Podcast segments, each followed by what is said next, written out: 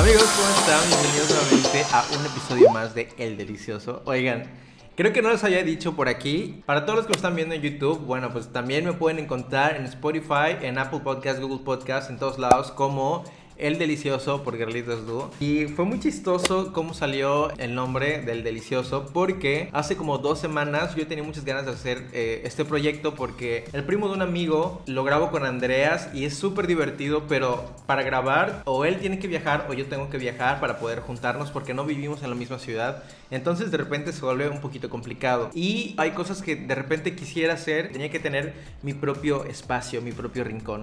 Entonces no sabía cómo llamarle. Y hace dos semanas vino mi hermano. Me encanta conocer a mi hermano aquí porque él es súper creativo. Entonces fuimos a grabar el primo de un amigo con Andreas. De hecho, se escucha su voz en uno de los últimos capítulos. Cuando terminamos, ya así tipo 3, 4 de la mañana, mi hermano mencionó algo sobre el delicioso. Y yo que estaba en búsqueda de un nombre, quería algo divertido, pero que también sea algo como muy mexicano, pero que también me represente. Algo de lo que quiero hacer mucho aquí es platicar, platicar con ustedes, platicar con otras personas, invitar a gente. Y entonces, el delicioso me pareció una idea increíble porque representa absolutamente algo muy mexicano, está como ahorita en todos los memes y aparte es algo que yo disfruto mucho, o sea que de verdad representa todo lo que yo quiero hacer. Ya lo estarán descubriendo, a mí me gusta muchísimo platicar y compartir ideas y demás, para mí hacer esto es súper, súper delicioso y totalmente me representa. Ya, o sea, díganle a mi hermano que por favor ya se mude acá o yo voy a seguir usando su cuarto para grabar los audios para el delicioso. Oigan, entre otras cosas, fíjense que esta semana algo, algo súper raro pasó. De hecho, aquí creo que está la marca tengo de que está más blanco y que el resto de mi brazo, antebrazo. No sé qué pasó exactamente, pero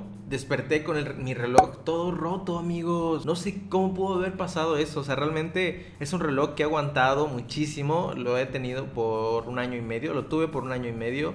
Y se ha caído, lo he pisado. De todo le ha pasado y nunca ni siquiera se ha rayado. Nada. Y de repente un día esta semana desperté y estaba todo roto. ¿Cómo pasó? La verdad es que no lo sé. Pero tampoco creo que es una buena temporada para invertir en cosas como un reloj. La verdad es que ese reloj era un Apple Watch. Yo lo usaba nada más para entrenar y para traquear mi sueño. O sea, para ver cómo duermo, cuántas veces me despierto y demás. Yo tengo muchos problemas para dormir, amigos. Entonces me gusta ver como qué onda, cuánto tiempo dormí, cuántas, cuántas veces me levanté. Tiene ahí como una categoría de que sí estabas dormido, pero no estabas realmente descansando. Todo eso se ver en el reloj y es para lo único que lo uso. Entonces, pues bueno, si ya se rompió, esos relojes son algo costosos. Y aparte, en septiembre creo que Apple ya lanza el nuevo iPhone, el iPhone 12 y tal vez venga un nuevo reloj, no sabemos. Con todo lo que está pasando en el mundo, amigos, yo, si fuera ellos, la verdad es que ni siquiera me aventaría a sacar nueva mercancía este año porque está complicada la situación y a ellos que les encanta ser muy careros, no lo sé. En fin, otra cosa que les quería contar es que, nada, cómo disfruto verdaderamente hacer este podcast. Y si fuera por mí, yo totalmente deshago la parte de YouTube, pero sé que muchos de ustedes vienen de la familia Du. Entonces les voy a contar más o menos de qué vamos a platicar en El Delicioso. Fíjense que yo creo que el 90% de, los que están viendo este video vienen de la familia Du, lo cual agradezco muchísimo. Bienvenidos, siéntanse en su casa. Les voy a decir algo. La familia Du es construida por mi hermano y por mí. Eso creo que César lo ha mencionado siempre. Mi hermano es como toda la parte creativa y yo soy como la parte del esqueleto. Mi hermano es la parte más importante, evidentemente. Pero hay una parte, una semillita que viene de mí. Y es que me di cuenta cuando empezamos a hacer su canal, que su canal se ha ido transformando paulatinamente en muchas cosas y fuimos viendo la reacción de la gente y me gustaba mucho estudiar todo lo que estaba pasando y a partir de eso yo me arrancaba escribir los capítulos de la familia Du. Para los que son nuevos, digamos que de este año para acá, tipo de febrero para acá, pues se habrán dado cuenta que la familia Du tuvo que llegar a un final porque en YouTube la ley Copa ya no nos permitía utilizar juguetes en su plataforma, en YouTube. Y uno de los valores principales que nosotros queremos transmitir es el respeto y nosotros respetamos la plataforma, respetamos YouTube respetamos que pues ya no se puedan hacer este tipo de videos y por lo tanto no los vamos a seguir haciendo. Pero también hay un público que todavía nos pide mucho sobre la familia Du. Entonces, ¿cómo nace la familia Du y qué es lo que contiene la familia Du? Para los que son nuevos y no alcanzaron a ver ni un solo capítulo de la familia Du. La familia Du es una miniserie que hicimos mi hermano y yo con muñecos, con muñecos, con juguetes de plástico. Creamos personajes y cada muñeco tenía un personaje con una personalidad súper definida y con una psicología muy definida. Y a partir de eso nos fuimos como Gordon Tobogán escribiendo los capítulos y a la gente les gustaba y uno les gustaba más que otros y de verdad hay mucha gente que después de todos estos seis meses siguen viendo los capítulos de la familia Du. Comenzó porque en una ocasión yo le sugerí a César hacer un 50 cosas sobre mí. De una manera pues a lo mejor un poquito más divertida porque nosotros lo que hacíamos era hacer reseñas sobre juguetes. Entonces ese video lo, lo, diseñó César con los juguetes y yo empecé a escribir los diálogos y entonces pues tuvimos una reacción súper positiva, súper padre y a partir de eso comenzamos a hacer otro capítulo y otro capítulo y otro capítulo. Pero sabemos que en algún punto eh, YouTube no nos va a permitir absolutamente nada. Y de hecho fue por eso que decidimos cerrar abruptamente La Familia Du. La primera temporada de La Familia Du tiene ya más de un millón de reproducciones, lo cual está bastante padre porque cuando YouTube decide quitar todas las cosas para niños, ese video se deja de posicionar y aún así la gente lo siguió buscando para verlo y llegó a más de un millón de reproducciones. Yo creo que más de medio millón de reproducciones habrán sido después de este cambio que tuvo YouTube. Para esto cabe mencionar que nuestro público no son los niños chiquitines, porque para eso hay otros canales que son de caricaturas, Peppa Pig, este, Mickey Mouse, yo qué sé, la verdad es que no tengo mucha idea. Esos canales sí son para niños menores de 12 años. Nuestra audiencia es de 12 años a 25 años más o menos, aunque la mayoría de ustedes son menores de edad, pero ya rebasan los 13 años, entonces nos escribían mucho sobre sus problemas, sobre cómo se sentían, sobre cómo les iba en la escuela, sobre cómo les iba con su familia, las cosas que les pasaban en la vida. Y ahí fue cuando yo empecé a escribir La familia Du. Obviamente con toda la creatividad y la magia que César le pone a esos capítulos. Entonces aquí en este podcast, en el delicioso, lo que voy a seguir tratando pues son esos temas que ustedes siempre nos escriben y hasta ahora nos siguen escribiendo. Ahora que llevamos más de seis meses sin hacer La familia Du. Empezar a tocar esos temas a lo mejor de una manera más cruda porque pues yo soy un poquito más crudo entonces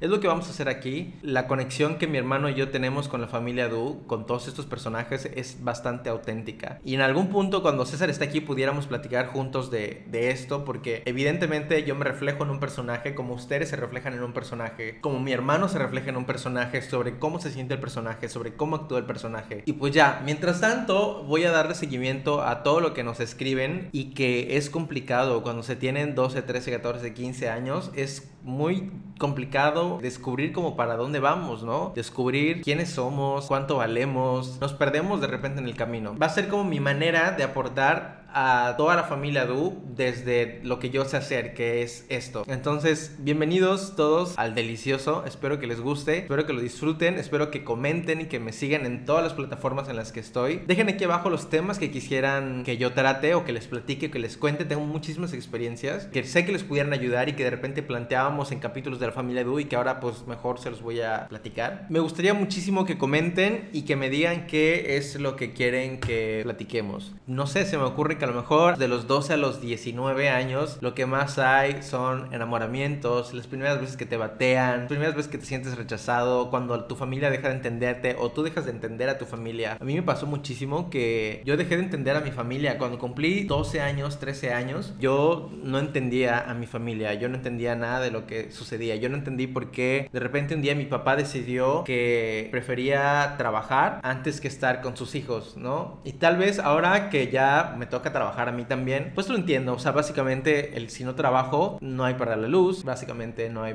para el agua, no hay para la comida, no hay para nada. Es un tema que de nosotros cuando estamos más jóvenes no entendemos hasta que pasa el tiempo. De repente también hay otra etapa en la que odias a tus papás, o sea, todo lo que hacen tus papás te cae súper mal. Todos en algún punto nos hemos sentido rechazados, ya sea por tu familia, por las personas que creías que eran tus amigos o por las personas que querías que fueran tus amigos. Siempre el rechazo es algo como que nos duele muchísimo que no sabemos cómo manejarlo. Y hoy por hoy, para mí es algo con lo que de repente te das cuenta que tienes que lidiar siempre. Yo a veces pensaba, cuando era más chavito, tipo de la edad de la familia Du, yo pensaba era de que cuando yo sea grande, todo esto se va a acabar. Y no, o sea, simplemente cuando eres grande tienes más herramientas para luchar con esto. Pero de repente todavía veo cosas que son muy infantiles, que no me parecen, pero ya es mucho más fácil para mí levantar la mano y dar mi opinión o retirarme si es que así lo necesito o así lo deseo. La madurez definitivamente no la alcanzamos con los años, pero sí con las ganas de mejorar, con las ganas de ser mejores personas. Y siempre estamos en un constante, constante, constante aprendizaje. Y es que todo depende del cristal con que lo mires. De repente sí parece que todo es como responsabilidad de la familia, pero la familia tampoco tiene todas las herramientas necesarias. O sea, nadie nos enseña a ser hermano, hijo,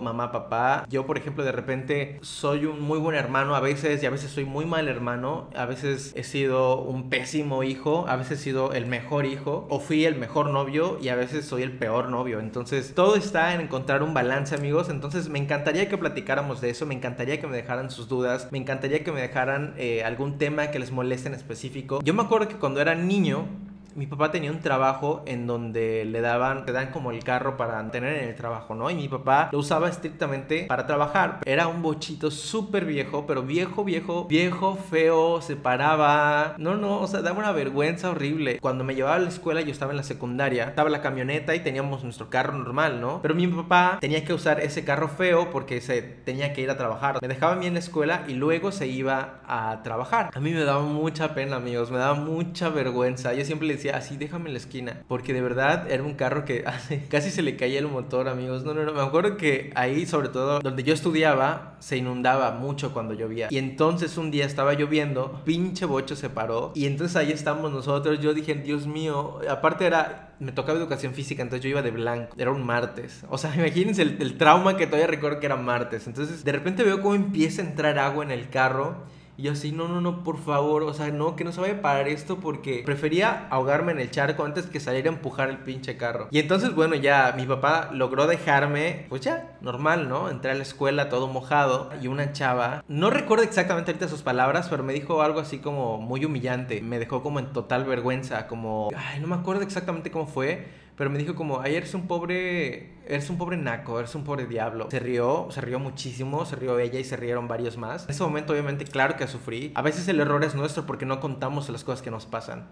Y bueno, para no hacer el cuento largo, esta chava por muchas razones tiene que abandonar la prepa y creo que ya ni siquiera la terminó. Y años después, yo ya trabajando y siendo un profesionista, me voy a una tienda y de repente se me acerca alguien y me dice, ah, hola, ¿qué tal? Buenas tardes, ¿en qué te puedo ayudar? Entonces ya volteo y era esta chava, o sea, era esa misma chava que hace años me había humillado frente a todo el grupo. Volteo y la veo, automáticamente yo sé que se acordó porque se le vio en los ojos y no dijo absolutamente nada, simplemente me vio, vi cómo se sorprendió, vi cómo se asustó se dio la vuelta y se fue. Y ya no me atendió, me atendió otra chava, como que mandó a otra chava para atenderme. Pues nada, o sea, ningún tipo de venganza, resentimiento y demás. Es una anécdota que ahora recuerdo, me da mucha risa. Mis papás siempre me han enseñado a ser una persona íntegra. Tengo que confesar que mis papás nunca han sido las personas que, a ver, mijitos, en esta casa se tiene que hacer, la verdad es que Nunca, nunca han sido personas de darnos consejos, de darnos una guía, de decirnos lo que tenemos que hacer lo que no debemos hacer. Mis papás simplemente fueron personas que vivían y con el ejemplo nos enseñaban. Pues es lo que voy a estar platicando aquí en el delicioso. Por favor, dejen sus comentarios aquí abajo, suscríbanse a mi canal, denle click a la campanita y de repente quieren compartir esto con alguien y lo pueden hacer por Spotify, Google Podcast, Apple Podcast, ya saben, en todas las plataformas estoy. Muchas gracias por escucharme y pues nada, nos escuchamos y nos vemos en el siguiente episodio. Bye.